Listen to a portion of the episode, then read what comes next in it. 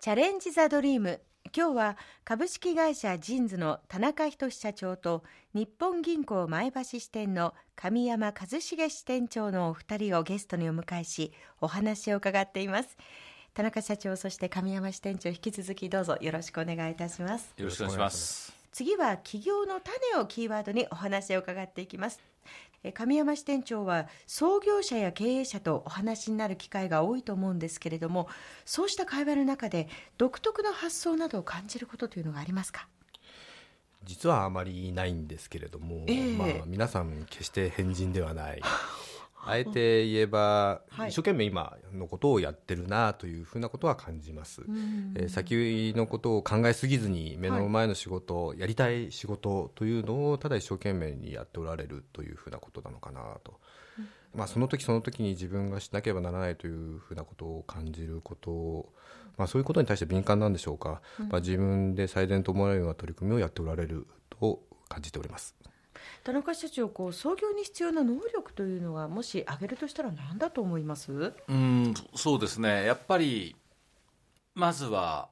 アイデア。アイデア。はい、そして次に熱意。熱意。そして次に実行力。っていう感じですかね。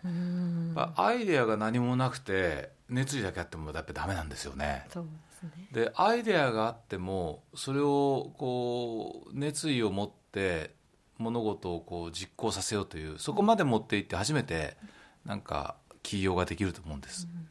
その3つのバランスそれぞれが必要であると。うんこれはもう全部必要ですよね、うん、ただ好きなことだったら全部なんかこうつながると思うんですよ。確かにそうですよね、えー、そのあたりは群馬の方々っていうのはどうですか？一歩踏み出すことをやっぱり怖がっている人は多いんですよ。ですから、まあ、アイデアがあって熱意もそこそこあるんだけど、はい、実行に踏み出せないっていう人がいるんですよね。でなんで実行に踏み出せないのかっていうとそうですね。まずビジネスがどういうものだかわからないと。えー、経営なんてしたことないしどうやっていいのかわかんないっていうんですよね。うんうん、でビジネスを学ぶ場が、はいどこにあるかっていうとほとんども東京に集中してるんです。そうですね。で例えば MBA なんかを、まあ、例にとるとすごく分かりやすいんですけど、はい、能力があってお金のある人が受けるそういうシステムというか、うん、制度になってるんですよね。お金がないと受けられないと、ね、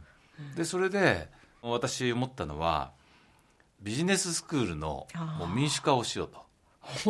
いうことで群馬イノベーションスクール、まあ、我々メガネの民主化しましたんで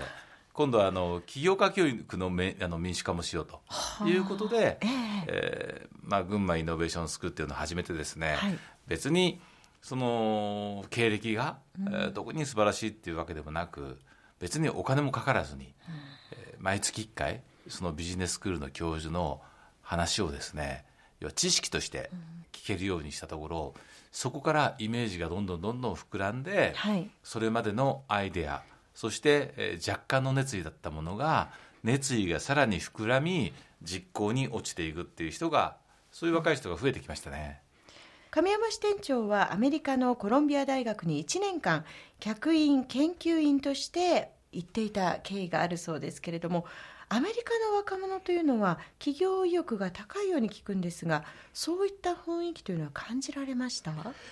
あのコロンビア大学ではビジネススクールと公共政策大学院、はい、まあ、あの官僚の養成所みたいなところの2か所に所属したんですけれども、はい、あのビジネススクールにはですねあの企業意欲の高い学生さんがもちろんたくさんおりました。うん。一方公共政策大学院ではそうではありません、うん、日本でもですねビジネススクールに行けば企業意欲の高い学生はたくさんいるんだと思います。この点日米間で大きな差っていうのはないのではないかなと、でそう思っててちょっとあの政府のですね中小企業白書っていうのをずっと読み返してたんですけども、はい、あの日本において企業に踏み切らない理由を尋ねたアンケート調査っていうのがあったんですよ。興味深いですね。それを見るとですねあの年齢によってだいぶ答えが違ってまして405060ぐらいの世代の方では事業に失敗した時の不安を上げる方っていうのが多いこれはもう明確ですところがあの若者では20代30代のところでは失敗に対する不安っていうのはですねそれほど大きくないというふうな結果でありました。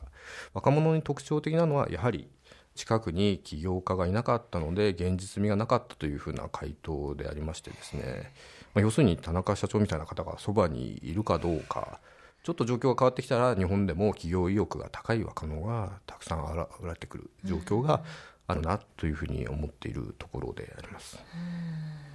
田中社長をはじめ、まあ、群馬でやられてる取り組み、はいうん、あの若者はやりたいことを持っている、そこに何かその職場として働きかければ自然に火がつく、うん、あとは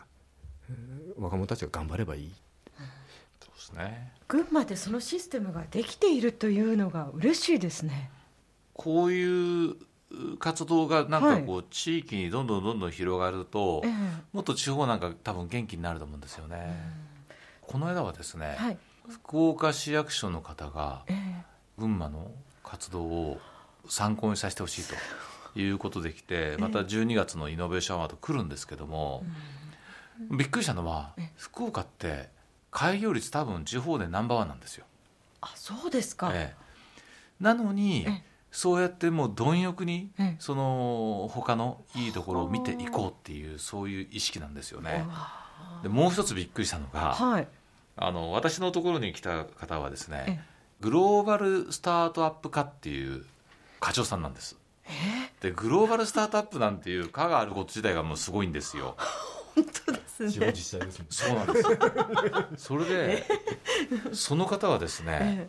毎月1回、はい、海外のさまざまな事例とか勉強に行ってるらしいんですね。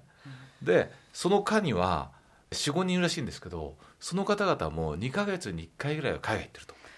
はあ、で福岡市役所全体では、はい、そのこと細かい数字は掴んでないけどと多分ということで多分4 5 0人ぐらい毎年海外行ってるらしいんですよ。でじゃあ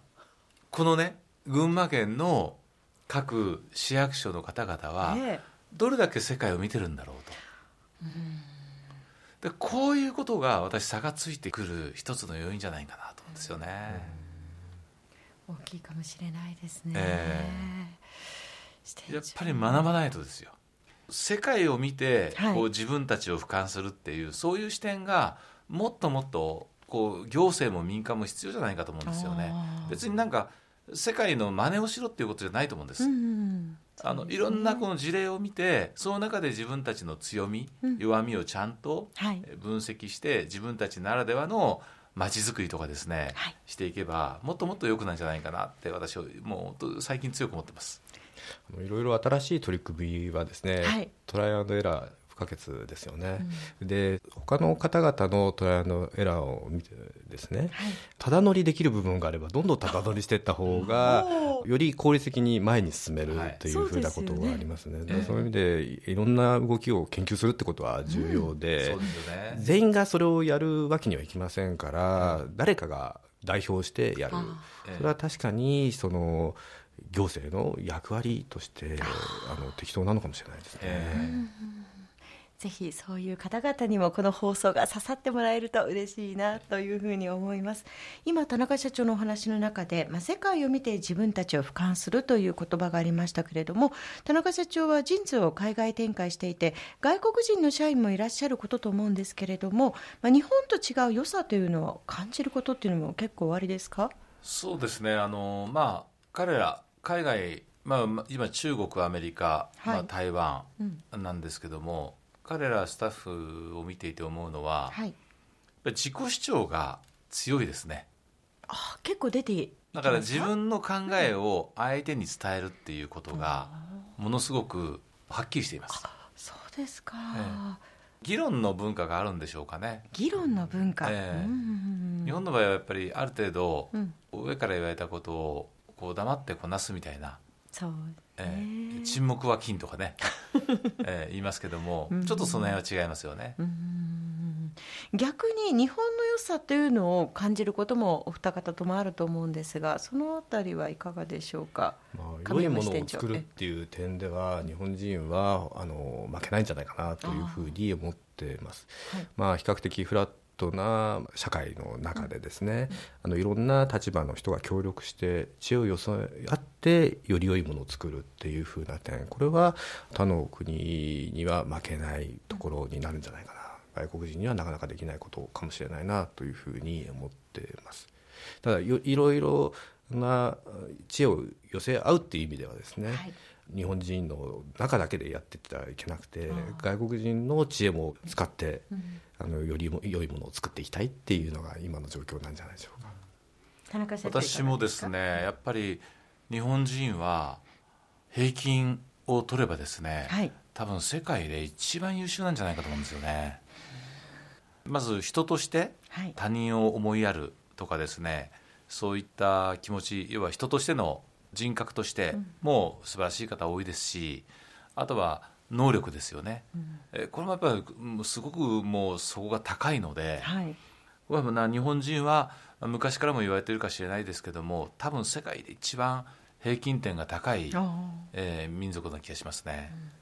いいところは生かしてさらにこう海外の方々からもいい事例はどんどん取り入れて、その能力の高さをもっと皆さんに発揮していただく、はい、そんなこう風土が醸成していくといいのかもしれないですよね。そうですね、うん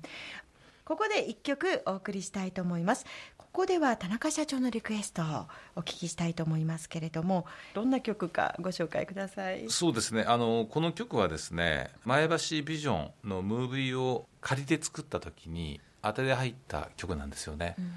映像とこの曲が相まってですね感動的なムービーが前橋テルサで流れたんですけどもその後オリジナル楽曲になって、この曲はなくなったんです。でもこの曲は曲として素晴らしいんでぜひ聴いてほしいなと思って今日は